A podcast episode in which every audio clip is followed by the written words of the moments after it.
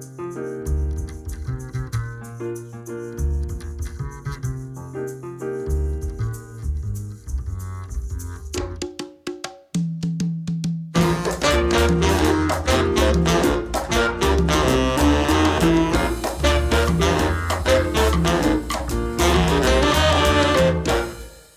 Bienvenidos vecinas y vecinas a La Escalera, el podcast donde Antonio Sánchez, desarrollador web en architect.com y un servidor, Enrique Cortiñas, consultor para ONGs, hablamos de marketing digital. En este episodio, Antonio nos hablará sobre cómo se deben definir los objetivos y los KPIs antes de hacer cualquier campaña de publicidad, de marketing o incluso un test A-B. También comentamos nuestra semana llena de nuevos podcasts, coches rotos, denuncias, campañas de AdWords y la importancia de las rutinas. ¿Qué tal, Antonio? ¿Cómo estás?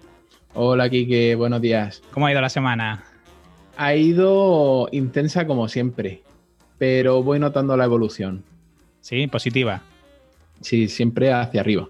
Muy bien, me alegro. Pues le metemos ya la semana. Si quieres, hacemos como siempre, uno tú, uno yo, y eh, vamos al tema central luego, al valor al grano, que hoy es de calité. Hoy es intensive. Venga, dale. Mm, vale, eh, pues esta semana a nivel laboral he estado un poquito de picaflor, saltando de tarea en tarea y como consecuencia las microtareas llevan tanto tiempo como las tareas y hemos y he perdido, bueno, no he perdido el tiempo, sino que lo he invertido mal invertido eh, y lo que me ha provocado es tener un retraso de, dos semanas con respecto a los plazos previstos y, a, o sea, y a raíz de eso pues tengo que empezar a, derivar a, o sea, a retrasar proyectos que esperaba tener en diciembre. Bueno, si hablas con los clientes y no tienen problema, al final replanificar e intentar recuperar el, tiempo perdido, digamos. Sí. Pues yo, mira, por mi parte, esta semana he seguido haciendo el planning de campaña de Costa Brava Walks. He estado ajustando algunos temas con el proveedor de la web, sobre todo cosas que estaban mal a nivel de SEO, el tema de los H1s, las cosas que tú algunas me dijiste del href. Um, Sí, el, el Sí. Y, luego he destinado muchísimas horas a conseguir administrar todo, todas las cuentas de, Google de, las clientas, porque cada proveedor tenía las cuentas ellos a nivel de administración y ha sido un poco Cristo, ¿eh? No veas el lío. Yo no sé si la gente nos quiere comentar cómo lo hacen. Yo, por ejemplo, hago que el cliente se genere las cuentas de administración y me dé permisos luego a, mi cuenta y no al revés, eh, porque mm, lo, lo, capas más al cliente, luego si hay que hacer un cambio de proveedor como ha sido este, es todo más lento, no sé. Eh, para mí es una mala praxis como, estaban, como estaban haciéndolo. Y mañana espero poder activar la, campaña de Google Ads y tenemos un mes para conseguir los objetivos que nos hemos planteado, que no, ahora no diré el importe, pero si los conseguimos y la, y la clienta me da, me da permiso, al final del mes comentamos. Muy bien. Eh, lo que decías con respecto a esta mala praxis, la verdad es que se ve más a menudo de lo que nos gustaría, pero, pero sí, al final lo, es como una manera que tiene el desarrollador o el, o el marketer de, atarse con el cliente, pero es que si el cliente quiere irse, es una tontería hacerle esa putada. Y se va a acabar yendo. Lo mismo pasa con los dominios, historias así. Yo nunca contrataría directamente un dominio para un cliente. Si hace falta, le haces un vídeo en Loom explicándole paso a paso cómo lo tiene que hacer o, le das las instrucciones o, vas incluso a, su oficina y lo haces con él en directo, pero eso es del cliente y él tiene que poder administrarlo, no, tú no tienes que hacer más que gestionar aquello que es del cliente. Correcto. Y al final te tienes que ganar su confianza y haciendo todas estas cosas lo único que, que no consigue es que, confianza. Claro, es que las clientes me decían, sí que va lento esto. Y digo, sí, claro, un proveedor tiene una cosa, el otro tiene la otra. Ahora no me da lo que tiene que darme. Mm, pues todo demora. Luego metes la cuenta en, ads y tienes que verificarla. Pues todo eso al final necesita, necesita tiempo. Tú, ah, o sea, no sé cómo lo, habrás hecho, pero les has creado una nueva, eh, una nueva cuenta de ads o simplemente has cambiado los permisos de la otra. No, he cambiado los permisos. No, porque no quería que perdieran todo el histórico de campañas que ya tenían hechas y todo. Vale, vale. Vale, pues continuando con, mi semana, yo he ampliado el, número de podcasts en mi, en mi feed. He incorporado algunos como el de Negra y Criminal, que me recomendaste tú, Kiki. Es súper chulo, ¿eh? está muy chulo, sí, me encantan las historias. Sobre todo para cuando voy en, coche acompañado, que la gente no, quiere escuchar podcast de, desarrollo o de, o de emprendimiento y entonces pues es una, es una excusa para seguir escuchando cosas interesantes que no, que no sea la radio y, así por lo menos te, entretienes. Luego he, añadido también el de, de Codeme, que son entrevistas a, altos cargos de, de startups y empresas tecnológicas, de las cuales se puede sacar ideas muy chulas de, desarrollo profesional y de gestión de equipos. Y por último, eh, libros para emprendedores que lo compartieron en Sin Oficina con el, a raíz de la última publicación que fue el de el Club de las 5 de la mañana. Y aquí enlazo con el siguiente punto que es que, a raíz de escuchar el resumen del Club de las 5 de la mañana, eh, he empezado a, incorporar algunas cosas del libro a, a, mi rutina. Sí que es verdad que me levantaba a las 5 de la mañana, sí que es verdad que hacía muchas cosas de las del libro, pero lo que el, autor más hace hincapié es en lo del 20-20-20, que es nada más despertarte a hacer 20 minutos de ejercicio anaeróbico para activar el cuerpo y liberar una serie de, hormonas y neutralizar otras, para prepararte para los siguientes 20 minutos, que es un poco de retrospección.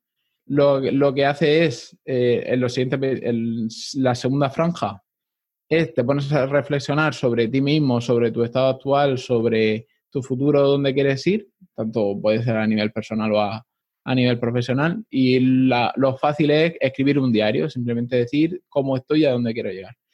Y en los últimos 20 minutos de la, de la hora se dedican a, a, aprender. Que yo lo que he hecho ha sido ponerme en WordPress TV, que hay un montón de ponencias súper chulas, y de esta manera pues he aprovechado esos últimos 20 minutos viendo una ponencia de, de la WordCamp Pontevedra.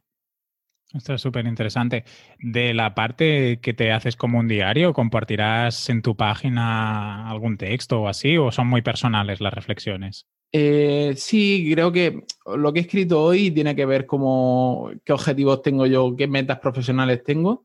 Y a lo mejor sí que la comparto en, en la bio de, de antoniosánchez.pro ahí haré un poco de esquematización porque ha, sido eh, mucho desembuche de, escribir lo que se me iba pasando por la cabeza, le daré un poquito de orden y a lo mejor sí que lo cuelgo ahí en la en la en la bio, o sea, en el sobre mí.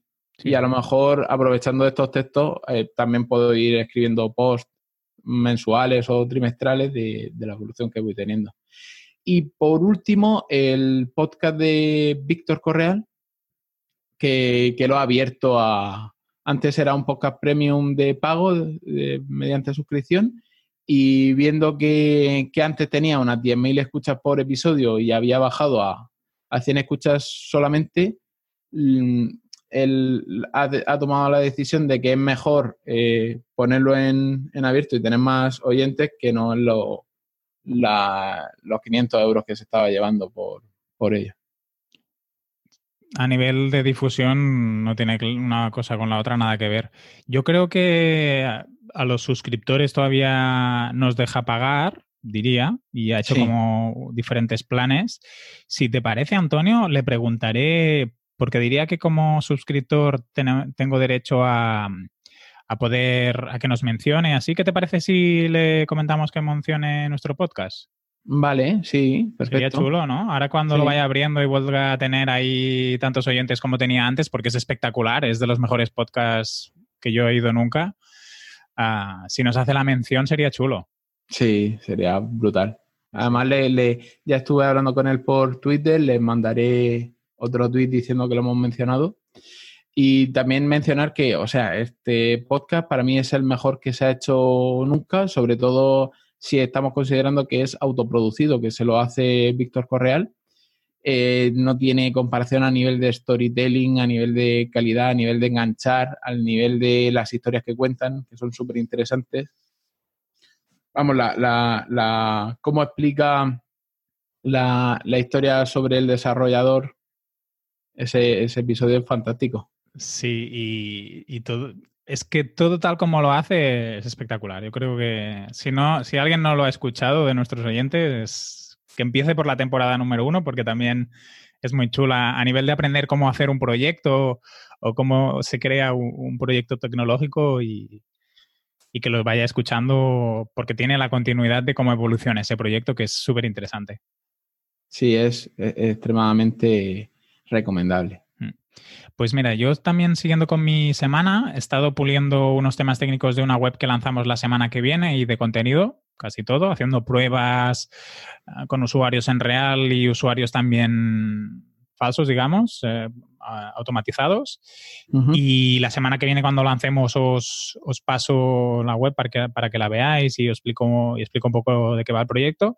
Y luego, aprovechando que la semana pasada estuve en un taller de proyectos europeos, pues he publicado un artículo en el blog que hacía tiempo que no publicaba. En principios de año yo me hago objetivos y me marco. Uno de los objetivos que este año tenía era hacer un artículo a la semana en mi blog no lo consigo, pero bueno, de vez en cuando, una vez al mes o cada 15 días, voy colocando algún articulillo. Los objetivos tienen que ser realistas, ¿eh? Sí.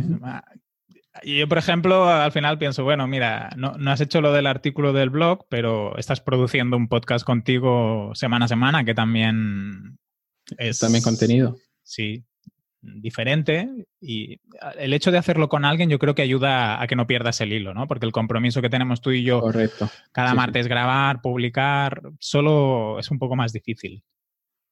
Lo que hace Boluda solo durante tanto tiempo es de, es de mérito, es de aplauso. Eh, eh, continuando con mi semana, em, decir que aún no he publicado la web de antoniosánchez.pro porque estas cosas que hemos dicho, que he estado apagando fuegos y no he podido dedicarle tiempo a mis proyectos, pero eh, como le di las contraseñas de acceso a los vecinos, algunos han entrado y me han ido diciendo cosas que arreglar y me han estado corrigiendo cosas. No la lanzo todavía porque falta, los textos están a medio, a medio escribir y, sobre todo la maquetación del tema de WordPress me faltan algunos detalles por pulir. ¿Y qué, feedback te ha dado la gente por eso? Nada, que estaba muy chula, que habían cosas rotas, temas de, sobre todo el responsive, el texto negro sobre negro, cuando le pulsaba una, un montón de, cosas pequeñas, ¿no? Por lo que dices. Sí, sí, sí, sí, cositas pequeñas. Bueno, a ver, a ver si nos la puedes enseñar y así todo el mundo también te puede decir lo que, lo que le parece. Pues yo continuando con la semana le he tirado la caña a una organización que buscaba un responsable de comunicación. Lo que pasa es que lo buscaban por 35 horas a la semana y evidentemente ya no me da la vida, me tendría que clonar para eso. Y, pero bueno, yo voy haciendo esos pins para estar en la mente de posibles clientes o colaboradores, incluso para hacer proyectos. Y... A lo mejor si necesitan a alguien de forma puntual, se acuerdan de ti. Sí, o si van muy cargados de trabajo, o incluso si no encuentran a nadie eh, pronto y necesitan empezar el proyecto, pues mira, sabiendo que tienes a alguien a media disponibilidad, pues a lo mejor avanzan. Eh, bueno, nosotros nos hemos llevado cartas personalizadas de, un hosting, eh, lo hemos pasado de web empresa a, um, professional hosting, sobre todo por tema de, de espacio, ¿vale? Y aprovechando el cambio, estamos haciendo un pequeño rediseño, o sea que ahora mismo sigue estando la, web antigua, pero estamos trabajando en, la nueva versión. Es un poquito más amigable, más, más seria. Queríamos, al principio le tiramos como un poco desenfadada, pero estamos viendo que a lo mejor necesitaría, ya que va enfocada a las madres y padres, que tuviera un, un diseño un poco más, más serio.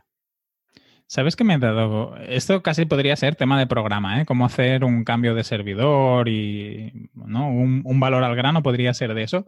Diría que no hemos hecho ningún tema sobre WordPress específicamente. Ah, pero es que de WordPress no tenemos ni idea. sobre todo yo. Nosotros decimos que nos dedicamos a esto, pero ¿qué va? pero es que no hemos hecho ninguno. Hemos hecho uno de analítica web en WordPress, pero es el único que, hemos hecho. Y he pensado, ostras, eh, el, no sé, es una buena parte de nuestro, el tuyo casi al 100% podríamos decir. Y yo también hago bastante y digo, ostras, nos falta un, valor al grano de, WordPress. Es para apuntarlo a la lista de temas. ¿eh? Lo que pasa es que hay demasiados ya de relacionados con WordPress, ¿no? ¿No crees? Sí, pero algún tema de cómo trabajamos, no sé, sobre todo tú que eres más técnico y al final soy un implementador y hago pequeñas adaptaciones, ¿no? Pues cómo haces un cambio de servidor o, no sé, alguna historia que sea un poco más específica. Yo es que me movería más por el feedback de los, de los vecinos, lo que nos pidan ellos, nosotros no, no podríamos preparar. Los vecinos habían marcado el de hoy y tenemos otro que también era de analítica, ¿no? Era Tag Manager quedó el último, diría. Sí, tenemos tres, tres episodios y simplemente nos vamos a ir mencionando en orden. Vale, pues yo esta semana también he estado trabajando con los compañeros de la Netted Square, en concreto con Javier Quílez, sobre un segundo podcast dirigido, que voy a hacer, vamos a emitir un segundo podcast ah, y que va a estar dirigido a directivos y profesionales del, tercer, sector. Cuando publique el podcast ya pondré por aquí un poco de spam y, en la comunidad para que nos deis un poco de feedback. Y si podemos, saldremos en finales de octubre, principios de noviembre. ¿Habéis empezado a grabar ya? ¿Qué va, qué va? Eh, estamos ahí todavía debatiendo el, oyente, cuál es el formato de la... Porque va a ser un podcast de entrevistas un poco como lo que se hace desde en digital, pero en el tercer sector. Y estamos ahí debatiendo un poco cómo orientar bien las preguntas para que sea interesante que las personas quieran participar y dar a conocer las tareas, la misión de sus organizaciones y al mismo tiempo también den a conocer cómo hacen ciertas cosas, que compartan conocimientos, que sea un podcast de aprendizaje. Sí, sí, sí. Pues mm. es, un buen nicho y, te animo a, que lo compartas aquí cuando lo tengas. Venga. Pues yo eh, anoche recibí una denuncia me escribieron un, correo por utilizar una imagen de Unsplash. No jodas, tío. Eh, voy a leer el texto, no, no le voy a dar más mm, mayor tal, pero lo que me escribe la chica es buenas noches, acaban de mandarme el enlace de vuestra página y aparece una foto de mi madre y mía. Solicito que borren la foto, ya que si no, tomaré medidas. Eh, ni mi, madre, mi madre tal y que no han autorizado al utilizar la, foto, que estoy incumpliendo la ley, tal artículo, tal artículo, tal. Y cojo yo y le contesto, eh, buenos días Jessica. ¿Es una chica en eh, castellano? ¿Eh? ¿Es en castellano el correo? Sí, sí, sí. Ostras. Es que no, no sé otro idioma. no, pero me sorprende porque Unsplash es, es, No, pero es que ahora, ahora verás. Ah, eh, lo primero, pedirte disculpas por el daño ocasionado, ocasionado y lo segundo decirte que ya hemos retirado la foto de la página web.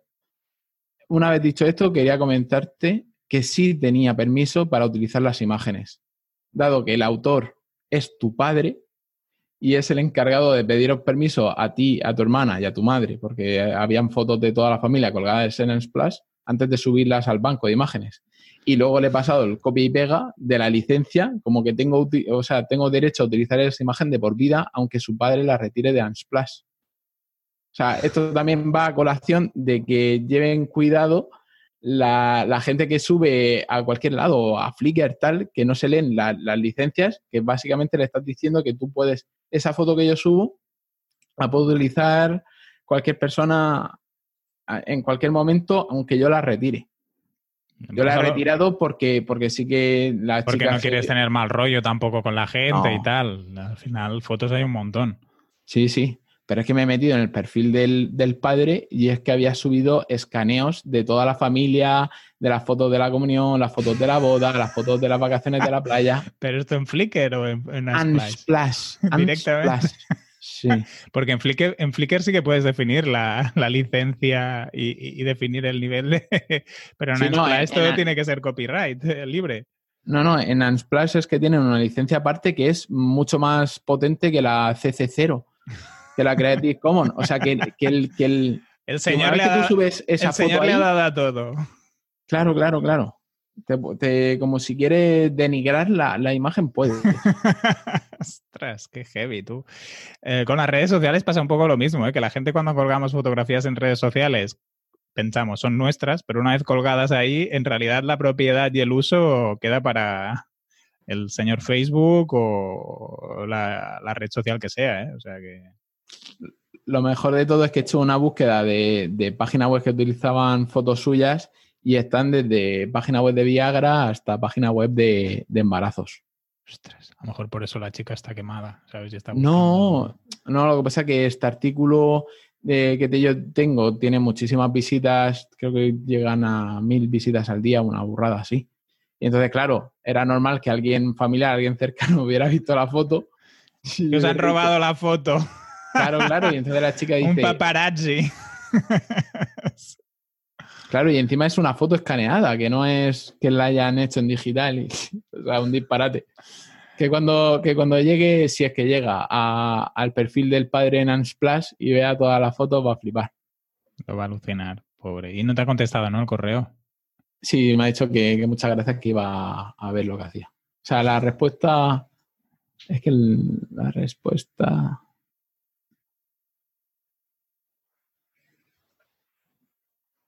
Eh, vale. Ya tengo aquí. Eh, gracias, Antonio. Hablaré con él para que lo revise y de ser así que lo cancele. Un saludo. A lo mejor el pobre hombre tampoco no se controlaba las. O sea, a lo mejor se equivocaría y. y se estaba pensando lo estaba subiendo a Flickr, yo qué sé. Sí, puede, puede ser, ¿sabes? O a un banco de imágenes privado y así.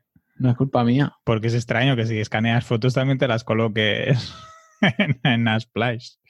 Claro, lo, yo es que cuando utilizo fotos de terceros siempre, de hecho en mi, en mi blog, en el antoniosánchez.pro tengo un artículo de los sitios donde coger imágenes, que hay muchos sitios que si gratis, que si tal, que es igual, pero yo tengo unos cuatro o cinco sitios que son los donde puedes coger las imágenes sin tener repercusiones directas, por mucho que se quejen. Y ya te digo que yo me cuido mucho de, de coger las imágenes que tocan cuando tocan. Chungo, chungo, chungo. Mm. Bueno, más, si quieres acabar con tu semana y así pasamos a la mía y, al valor al verano. Que la gente lo pues está esperando, que nos han dicho más cortos los programas. Más cortos, ¿cuánto llevamos? No, 20 minutos. Hoy vamos de timing perfecto. Vale. Eh, nos, eh, por último, que nos hemos comprado lavavajillas. Ayer una ferretería, no, una tienda de electrodomésticos del pueblo, eh, hizo el 21% de, de, IVA y allá que me planto, digo, ese. Y, y hemos tenido que parar el podcast. hemos vuelto a empezar, hemos vuelto a empezar para no tener que estar editando. A medio grabar nos han interrumpido que han venido a instalarlo. Sí, Antonio ya ha puesto los platos a lavar, es lo primero que ha hecho. Sí. Pues yo, mira, esta semana he recibido dos de los tres presupuestos que tengo para el rediseño de mi web y marca. A ver si me mandan el tercero y, escojo y os comento el porqué de, la elección. Y, Antonio se ha comprado un lavavajillas, yo me he pasado la semana en el mecánico con el coche y, y ahí arriba y abajo con él, aparte de, los mil LLs que se, que se ha llevado el señor. Sí, el mecánico siempre da unos buenos sustos. Ostras, tú sí. A mí me ha descuadrado completamente el, final, de, el final de trimestre, sí, sí. ¿Qué te va a preguntar? ¿Qué, mm, combustible tiene tu coche? Es diésel. Es diésel, sí. Ah, bueno, pues cambiando de sección, ah, entramos en la comunidad ha hablado. Cortinilla. Empiézate con Luismi, venga. Venga, Luismi, por, eh, por primera vez nos deja algo escrito en vez de mandarnos un audio. Y dice, pues efectivamente el remarketing es una buena técnica, pero usada con cabeza. La gente pierde mucho dinero con el remarketing porque habitualmente se hace muy mal. Saludos. Y el tío, como no, no, nos quiere dejar ni su página web ni el correo, el correo era inventado y la página web era la de Equiposan que me ha costado editar el comentario para quitarlo. Ay. Es un máquina, Luis este. Y luego también estuve repasando un poco los datos de, escuchas y demás y me di cuenta de que en iBox eh, casi siempre nos deja Javier Archeni de Valencia, nos deja un, un, me gusta y aunque no nos haya dejado comentario, pues sí que está bien agradecer ese gesto. Sí, y Javier tiene un podcast con, otras personas de, programación web que es súper interesante también. Que ah, sí, ¿cuál? Sí, que se llama República Web. Mm, lo pondremos en las notas del programa para no equivocarme. Sí, República Web. Y está él, Andros, y ahora también hay, hay otro chico y hablan sobre desarrollo web en general, sobre la profesión, sobre cómo evolucionan las tecnologías. Es un podcast muy interesante. Ah, pues me lo añadiré a, a mi, no te va a dar la vida, tío. Pues luego en comentarios tenemos también a Ángel Rodríguez en el grupo de Telegram, que tenemos muchos ángeles. En, la comunidad hay, más ángeles que, que, cualquier otro nombre. Y dice, ya me puse al día con los 92.846 podcasts que llevaba de retraso y cada día lo hacéis mejor. Muchas gracias Ángel por, por el comentario me acabo de dar cuenta de que este ángel se llama exactamente igual que el ángel de Cubosan, Ángel Rodríguez. Sí, sí, sí.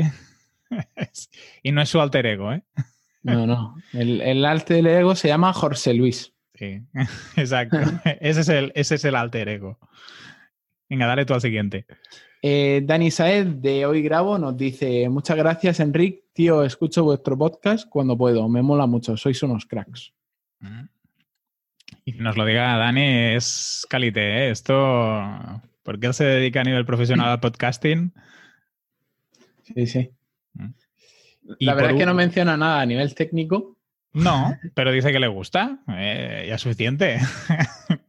es que los, micrófonos de 100, de 100 pavos, ahí se notan. Sí, sí, sí. ya no hay que hacer comentarios. Y si quieres, por último, le doy yo. Ángel también de Web Pamplona nos ha dejado una reseña súper chula en, iTunes que dice, podcast técnico muy ameno. Es un podcast donde hablan de sus vivencias laborales como freelance especializados en el mundo web. Se les nota que son muy cercanos con la audiencia. Destacaría su buen hacer profesional, que siempre están dispuestos a ayudarte y que aceptan y buscan colaborar con los temas propuestos. Enhorabuena, Antonio y Quique. Estas estrellas van por vosotros. Nos ha puesto cinco estrellitas. Sí, ya tenemos unas seis o siete reseñas en, iTunes. Sí, muchas gracias, Ángel. y aparte él es de los que cuando grabamos se conecta con nosotros. Es, el, único vecino que dice, va, voy a entrar a saludar al estudio de grabación. Bueno, eh, nosotros a colación de, de algunas cosas que hemos visto esta semana, nos estamos planteando hacer un spin-off de la escalera que con entrevistas un poco diferentes a las que estamos acostumbrados, como por ejemplo puede ser Club WPress, en plan más personales, sin combinando la parte personal con la parte profesional. Eh, queremos eh, que nos enviéis toda clase de preguntas para, para añadirlas al listado las más disparatadas incluso, y, por cualquiera de los métodos de contacto tradicionales, ya sea en la página web nuestra, usando el formulario de contacto o en los comentarios, o ya por iTunes o en el grupo de Telegram, que también lo leemos. Y antes de entrar en el valor al grano, os dejamos un audio de Fran Madrillano en nuestra que él escribió, o sea, que él dejó en nuestra comunidad de vecinos y así os hacéis una idea del tipo de conversaciones que tenemos en el grupo de, Telegram. Sí, a ver si también os animáis. Es, una respuesta de madrillano a un debate que había y son... Es para que os, os entre el gusanillo y digáis, va, me voy a apuntar a la escalera. Perdonad el audio, pero es que voy por la calle y no quiero que se me olvide. No se trata tanto de que crees una cuenta de Google My Business, que también, de hecho, si puedes dar de alta a alguien que conozcas en tu ficha, vas a comprender el proceso, sino localizar a posibles clientes por su ficha Google My Business. Vas a ver cómo se relacionan con sus clientes, vas a ver si tienen web. Eh, de hecho, el servicio mínimo que le puedes ofrecer es optimizarle la ficha de Google My Business. Y por 50 euros es una llave de entrada para luego hacerle la web, llevar las redes y estas historias. Vale, em, cambiamos de sección. Entra... Cortinilla, cortinilla, ¿Pero quién hace la cortinilla? Te toca a ti hacerla. Ah, vale. ¿Sabe, ¿Sabe quién está haciendo las cortinillas? Y también los de Sabandijers, los de Quédate ¿En serio? Ay, Yo es que hace mucho tiempo que no los escucho. bueno, el, valor al grano de hoy, el tema central es eh, definiendo objetivos y KPIs. Eh, vale, que la parte de... Esta parte es como si dijéramos el primer tomo de una serie de kiwis. Para el que no sepa lo que es un kiwi, es el sinónimo de valor que utilizan en instructores online, otro podcast. Y, y la, idea es hacer varios capítulos, varios episodios sobre analítica, análisis de negocio, cómo establecer objetivos, cómo luego medirlos, cómo analizarlos y cómo tomar decisiones en base a, lo que estamos obteniendo. Y básicamente pues voy a, a dividirlo en dos partes. Lo primero, cómo se deben definir correctamente los objetivos de, de tu negocio o tu empresa o, tu, o lo que quiera que tengas. Y en segundo lugar, el, el cómo establece, una vez que tenemos establecidos los objetivos, cómo definimos las KPIs y qué es un KPI. ¿Vale? Eh, para empezar, eh, hay que tener en cuenta que toda empresa o negocio debe tener un objetivo, que es una especie de farolillo que ilumina el camino o, o sea, un, una dirección a la que seguir. Y esa dirección puede no ser recta, por lo cual tenemos que estar siempre pendientes de, de hacia dónde vamos y, y, cómo estamos llegando a, a ese sitio. Uh -huh. Al tener ese objetivo, podremos tomar decisiones sobre qué acciones emprender o qué acciones tomar y cómo podemos saber que estamos yendo por buen camino. ¿Vale? Eh, también hay, es importante remarcar que no hay objetivos estándar, pero sí se pueden hacer objetivos comunes entre negocios del mismo sector. Por ejemplo, sobre todo a nivel online, un, es muy típico que dos e-commerces tengan la misma, eh, los mismos objetivos, eh, número de ventas, eh, conversiones, carritos, etcétera. Claro, lo que nos cambiaría sería el valor numérico, por ejemplo. Sí. ¿no? El número de ventas o mm. número de facturación. Sí. Eh, establecer objetivos no es una tarea fácil, ya que tienen en cuenta, o sea, intervienen en la estrategia de la empresa, del negocio. Y también dispone las tareas para los miembros del equipo, o sea, establece como pequeñas responsabilidades sobre todos los miembros del equipo. ¿Vale? Uh -huh.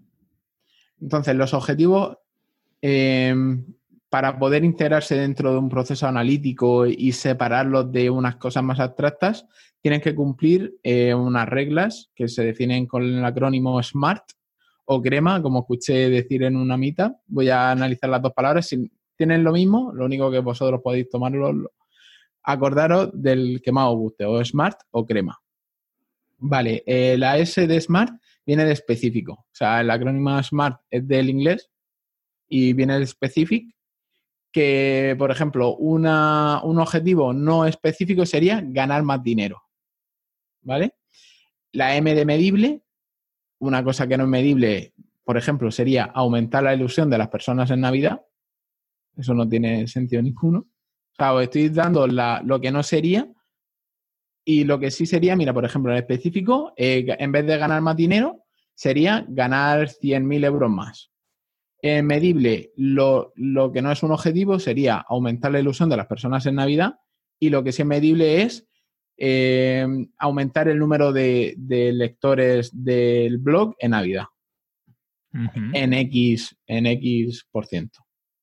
La de alcanzable, en vez de decir quiero facturar 4 billones vendiendo grapadoras para zurdo, decir, quiero poder, quiero vender 4 grapadoras para zurdo. sí, los billones era más difícil. La R de relevante tiene que tener en cuenta con, con el negocio, no puedes establecer objetivos que no tengan nada que ver. Eh, por ejemplo, mmm, quiero que los perritos felices o sea, quiero tener perritos felices en un gimnasio de CrossFit. Ajá. Cuando no tiene nada que ver los perritos con, con el negocio de, del CrossFit. A no ser que sea un gimnasio de CrossFit para perritos. Pobrecicos, ¿no? Más bien sería un gimnasio de agility. Agility, un gimnasio de agility. Eh, y por último, la T tiene que estar acortado, acotados en el tiempo. ¿Vale? El, hecho de definir cuándo se tienen que cumplir hace que la gente se, ponga a los machos y se ponga centrado en esa tarea.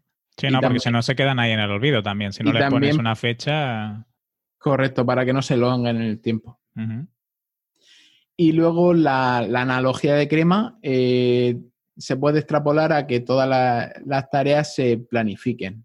O sea, la idea de, crema es eh, separar, o sea, son las condiciones que debe cumplir un objetivo, Smart también, pero son las condiciones que debe cumplir un objetivo para separarse de un deseo. O sea, mi empresa, quiero que mi empresa llegue a tanto. No. Vamos a definir los objetivos para que no sean, para que se separen, para que sean tangibles y no sean simplemente unos meros deseos. El crema, la C es cumplimiento, con fecha de delante, fecha de cumplimiento. Hay que establecer, igual que la T en Smart, hay que definir un tiempo de una fecha de cumplimiento. La R de relevante, igual que en, en Smart, tiene que ser relevante para el negocio. La E de específico, igual que la S en Smart, que tiene que ser medible. O sea, tiene que ser, mm, sí, la S, la, la E y la M de crema, igual que la S y la M de Smart. Específico y medible. Sí, tienen como una relación, ¿no? Son como parecidos. Sí, em, medible significa que tú lo puedes cuantificar, que puedes decir el número exacto. Y alcanzable significa, o sea, y específico, es que no puedes. Em, mm, quiero ganar más dinero, pero ¿cómo quieres ganar más dinero? ¿Quieres hacer más ventas? ¿Quieres tener más margen? ¿Tienes quieres, ¿entiendes? Sí, sí, que puedas eh, ajustar a lo que necesitas y que lo puedas comprobar, ¿no? Que no se quede solo en una idea. Correcto. Bueno, aparte de los criterios SMART, eh, faltarían los criterios DUMB, de tonto en, inglés. La D es doable, que tienen que ser, un, objetivo tiene que ser realizable, ya está em, eh, explicado arriba, o sea, arriba ya lo hemos explicado, básicamente que se tiene que poder realizar, no puedes establecer un objetivo surrealista. La U de understandable, que tiene que ser entendible por todos los miembros del negocio. O sea, en el momento en que tú pones un objetivo que el diseñador gráfico no lo entiende, ese objetivo hay que darle una vuelta. La M de manejable debe ser fácil controlar cuando se alcanza. O sea, en el momento que, o sea, que le puedas poner una especie de alarma para saber si se ha alcanzado o no. Y por último, la B de beneficioso para la empresa. Tiene que suponer un cambio a mejor para la empresa. No puede ser un objetivo que, que deje a la empresa como está. Sí. Y aparte que puedas ver el, resultado positivo ¿no? que tiene en la, en la propia empresa o en el proyecto o en el equipo. Bueno, y eh, continuando, como estamos centrados en los negocios que funcionan principalmente online, pues unos ejemplos de objetivos comunes sería el aumento de ventas o la disminución de abandonos de carrito, ¿vale? En base al estado del negocio, se tiene, que poder ver eh, qué, necesidades tiene y hacia dónde se quiere ir. Eh, las grandes categorías donde podemos o donde tenemos que clasificar y asignar los objetivos son tres, adquisición, comportamiento y resultados. Adquisición son objetivos eh, relacionados con cómo adquiero más tráfico, más visitas. Comportamiento son objetivos relacionados con cómo quiero que funcionen o cómo quiero que interactúen las personas dentro de la página web. Por ejemplo, eh, cómo quiero que, o sea, quiero conseguir más leads o quiero que más personas añadan productos al carrito para así poder meterle la cookie, o quiero tener más suscriptores, o quiero que más personas rellenen el formulario de contacto. O quiero que vean un vídeo. O quiero que vean un vídeo, quiero que lleguen hasta el final de la página por X razones, o quiero que se lean todo el texto, etcétera, etcétera. Y por último, objetivos de resultado, que básicamente son los de quiero tener más ventas, quiero tener más conversiones. O sea, no, aquí no hay, estos serían objetivos para un e-commerce. Sí, o para cualquier tipo de, Me estoy centrando sobre todo en, negocios online. Vale. Pero vamos, el, el objetivo de resultados de quiero tener más ventas, quiero tener más clientes, En eso es- se puede a extrapolar a cualquier negocio. O adquisición, quiero tener más tráfico, quiero tener eh, más visitas, quiero que más gente pase por la puerta de, de mi pescadería. Eso también sería extrapolable a, a otros negocios. Vale. Vale. Lo fácil de los negocios online es que tenemos herramientas a la mano para poder medir todo esto. Mucho más fácil. Sí, mucho más. Entonces, una vez que, que tenemos la- los objetivos eh, identificados, pues tenemos que identificar las metas para cada objetivo, ¿vale? Las metas son como segmentos de objetivo, aquellos pequeños pasos en esa ruta para alcanzarlo.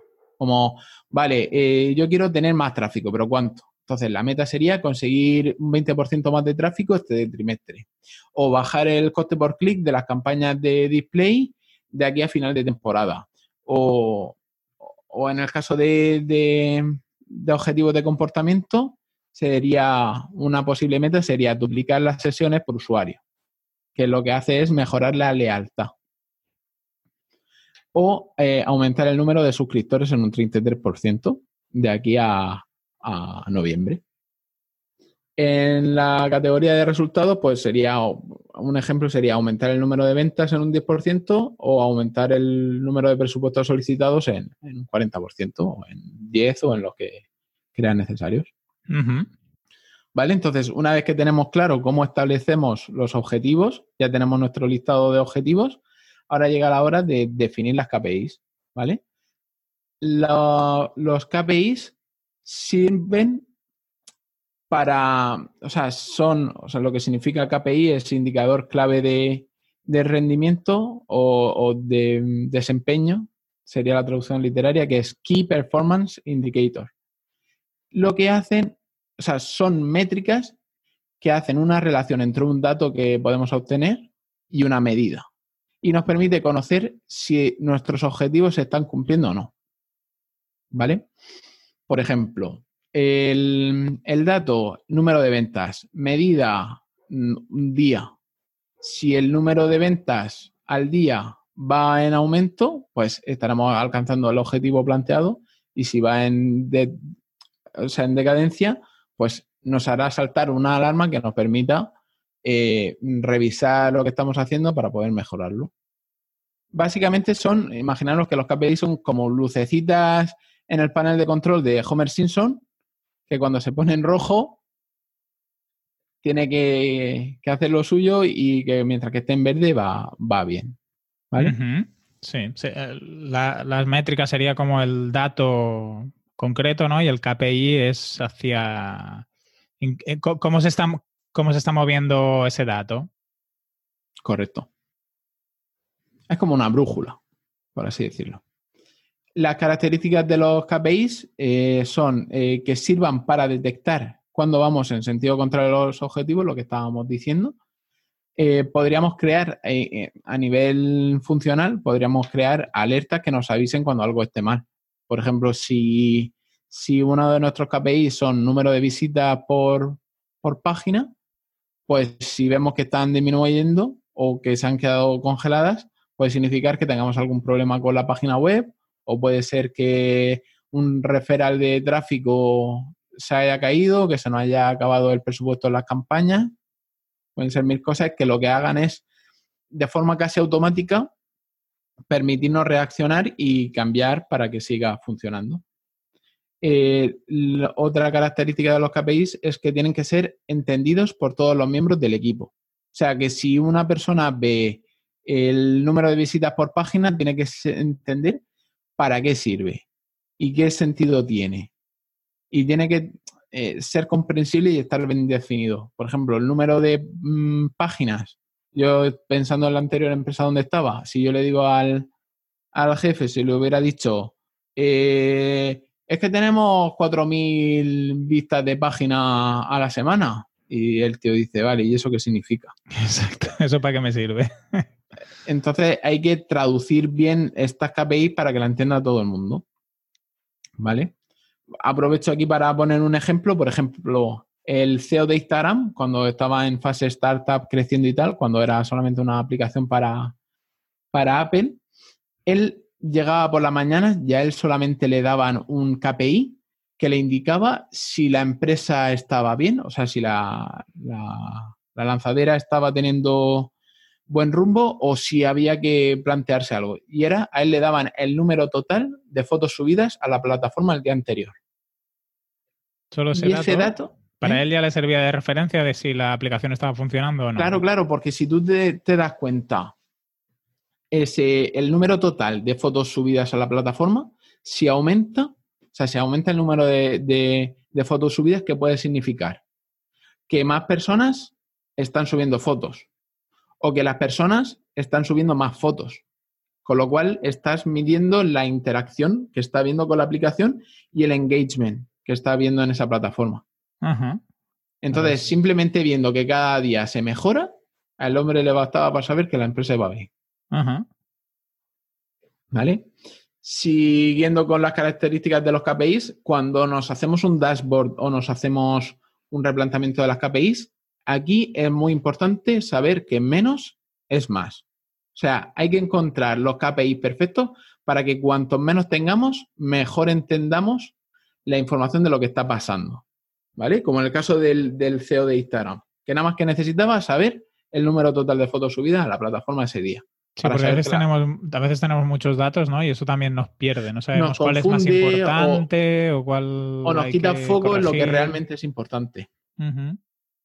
¿Vale?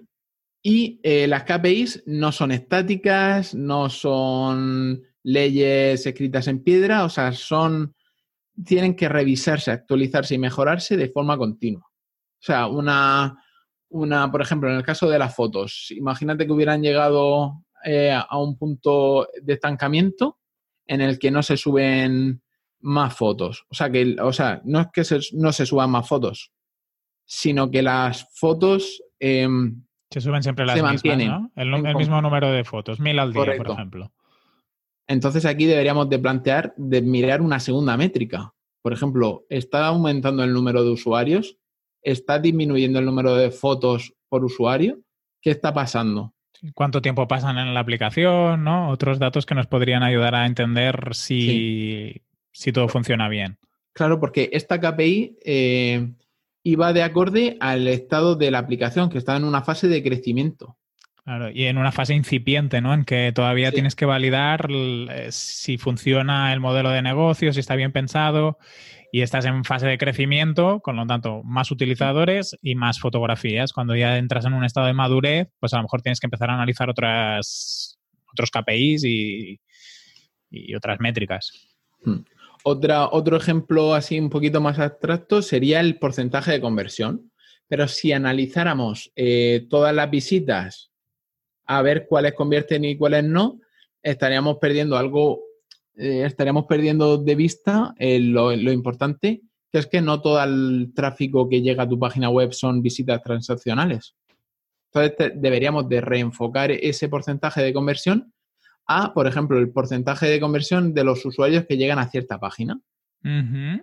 Por ejemplo, porque por, eh, en un e-commerce tú tienes un blog súper chulo, súper guay, pero no están dirigidas a la venta esas entradas, esos artículos.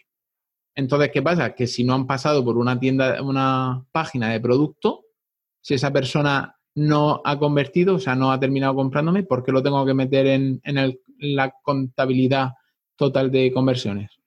Claro. ¿Entiendes? Si ese usuario o ese visitante en ningún momento tenía planteado comprar. Entonces, hay que estudiar los KPIs, son cosas que se tienen que, que, que plantearse muy bien y, ser consciente y cada uno establecer los suyos propios. ¿Vale? Entonces, haciendo así un poco de repaso, los KPIs tienen que servir para revisar los objetivos del negocio. O sea, van a ser indicadores que nos indiquen si estamos yendo por el buen camino para eh, conseguir los objetivos que hemos marcado. Los objetivos SMART y DAMP. Por otro lado, los KPIs tienen que indicarnos el estado de nuestra empresa. O sea, viendo una serie de KPIs que tengamos en panel de control, digamos, esto va bien, esto va mal. Por ejemplo, en la otra empresa eh, tenían un equipo de ventas, ¿vale? Telemarketing. y el jefe nos, o sea, le, pusimos al, al, jefe en su despacho dos pantallas de 55 pulgadas con dos paneles de Data Studio en el que veía en tiempo real las ventas, ¿vale? Por, por servicio. Número de ventas por servicio y por captador. Entonces, viendo eso, él sabía si tenía que apretar más en un lado, más en otro, más... Eh, le permitía tomar decisiones en tiempo real, de hora en hora.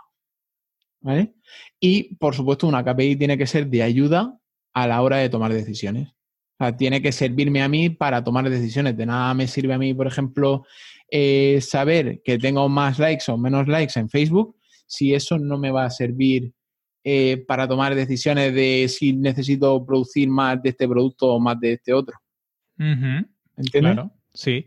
Y una pregunta, Antonio. Cuando estamos hablando, parece que todo lo que hacemos es a futuro, ¿no? El número de me gustas. A veces haces análisis de cómo ha ido el último año o por meses. ¿Cómo haces este análisis? Por ejemplo, en el caso este que nos ponías ahora de ejemplo, decías que el día a día y estaba viendo cuál era el estado de empresa. pero a lo mejor también sería interesante hacer una retrospectiva, ¿no? El 2018 que hemos hecho, ¿no? El 2019 ¿qué estamos haciendo. No sé si lo hacíais eso. Eh, lo hacíamos para, para, para analizar el, o sea, no tiene nada que ver lo de establecer objetivos y KPIs, eso es más una fase analítica posterior. Una vez que ha pasado la campaña, el, analizar. Esto, si quieres, lo podemos tratar en, otro episodio. Vale, sí, creo que eh, sería interesante, ¿no? Ver cómo hacer eh. el análisis de una vez hecha una campaña o los mm. resultados. Correcto. que, que, al final esto de las KPIs lo que te permite es saberlo en tiempo real, sin tener que esperar al final de la campaña para decir, hostia, que hemos pinchado aquí. Claro, ahí tienes que estar haciendo el seguimiento a diario o semanal, como te lo hayas establecido. Claro, al final imagínate que esto es una locomotora que tú en todo momento tienes que saber cómo está funcionando, no quedarte sin carbón para y perder fuerza de, push. No sé si tendrías alguna plantilla o así para que colgáramos y, o algún ejemplo. Ya has, ya has puesto algunos ejemplos descriptivos, digamos. No sé si tienes alguna plantilla que pudiéramos compartir con, con los oyentes. Es que no existen, o sea, yo lo, todo lo que sé de escucharlo y de, o sea, no hay plantillas así porque sí, simplemente teniendo en cuenta, interiorizando muy bien lo de cómo tienen que ser los objetivos para considerarse objetivos y teniendo en cuenta las características de las KPI, dices poner algún ejemplo de, algún sí, como la semana pasada pusimos el embudo de conversión, de la de conversión de ventas, pues a lo mejor pues, si podíamos tener algún grafiquito o no sé, algún dashboard que puedas poner. Vale. La, mm. imagen, que puedas ponerla, ¿eh? o tapando incluso los datos si quieres, ¿no? Donde se vea pues número de ventas o que no se vea de qué es la página, no sé si, si puedes ese, ¿no? No pasa nada. Vale, lo que voy a hacer va a ser ponerme buscarme algún ejemplo público y lo Por ejemplo, por ejemplo, sí, sería... Lo digo porque a veces cuando se habla de KPIs, la gente yo creo que le genera dudas. Un KPI es un objetivo, es una métrica, qué diferencia entre una cosa y la otra. Y si lo aterrizas un poco y lo ves, ¿no? Lo que hablábamos, pues número de ventas o, y lo puedes ver incluso en un dashboard de Data Studio, por ejemplo, em, es muy gráfico y, muy tangible. Ok, voy a ver si puedo hacer, hacer una modificación de alguna que tenga yo o buscar alguna pública y la pongo sí, en las notas del programa. Perfecto. Genial, pues súper interesante. La semana que viene de qué vamos a hablar entonces, Antonio. Mm, no sé si hablar de implementación de, la adquisición de, datos en una web eso ya hablamos por encima, ¿no? Lo que hemos comentado de analítica en, WordPress. Hmm. No sé, porque la gente también pedía Tag Manager, que Tag Manager también sería un buen tema. Vale, puede ser. Sí, yo por mí haría Tag Manager, pero lo que votó la gente quedaba el último. Pero bueno, también podemos ir haciendo. Y si no, algún tema de análisis de campañas de publicidad o así, yo creo que también sería interesante. Sí, pero eso es lo que vendría último. Mm. que sería el análisis del, embudo de conversión. Mm. O sea, desde desde cómo entran en el funnel a cómo se convierten y cómo analizar eso a posteriori. Vale, o sea, tenemos ahora cuatro, este sería el primero, pues tenemos tres más sobre analítica. Conversiones, Conversiones, proceso de marketing, sí. Vale, genial. Pues la semana que viene ya lo diremos en el grupo de Telegram de qué era el tema. Así quien quiera saber de qué vamos a hablar, que, que se apunte al, al- al grupo. Pues vale. Podéis encontrarnos en aquí que lo podéis encontrar en enricortiñas.com y Con en- NH. con NH, la ñ con NH, Exacto. y en asociacioneswp.com. Y a mí me podéis encontrar en antoniosánchez.pro, PRO, y en architect.com, archtkt.com. Genial. Pues nos escuchamos la semana que viene a las 6 de la tarde o de la mañana. Depende de cómo vayamos de curro y de procast... procast Ay, ahora no me sale. Esto para las tomas falsas. Procrastinación. No, Así no se dice. Procast... No, es, que- Procrastinación. No, es procras, no es Procrast. procrastinación. No, procrastinación. Ah, Bueno, pues las tomas falsas. tienes tres tomas falsas ahí, de, de gratis. De gratis, que Luis me las quiere. Bueno, pues nos Eh, escuchamos la semana que viene, ¿no, Antonio? Sí, que puede ser a las 6 de la mañana o a las 6 de la tarde. Todo depende del nivel de procrastinación. Mira, él lo, lo ha dicho perfecto, Antonio. Pero no lo digas tú, que entonces es otra toma falsa. Esto lo dejaré así ya. Todo, todo ¿Sí? tal cual, sí. Ah, todo para allá. Topa ya. Venga, vecino. Nos escuchamos el martes que viene a las 6 de la mañana o a las 6 de la tarde, según nos dé.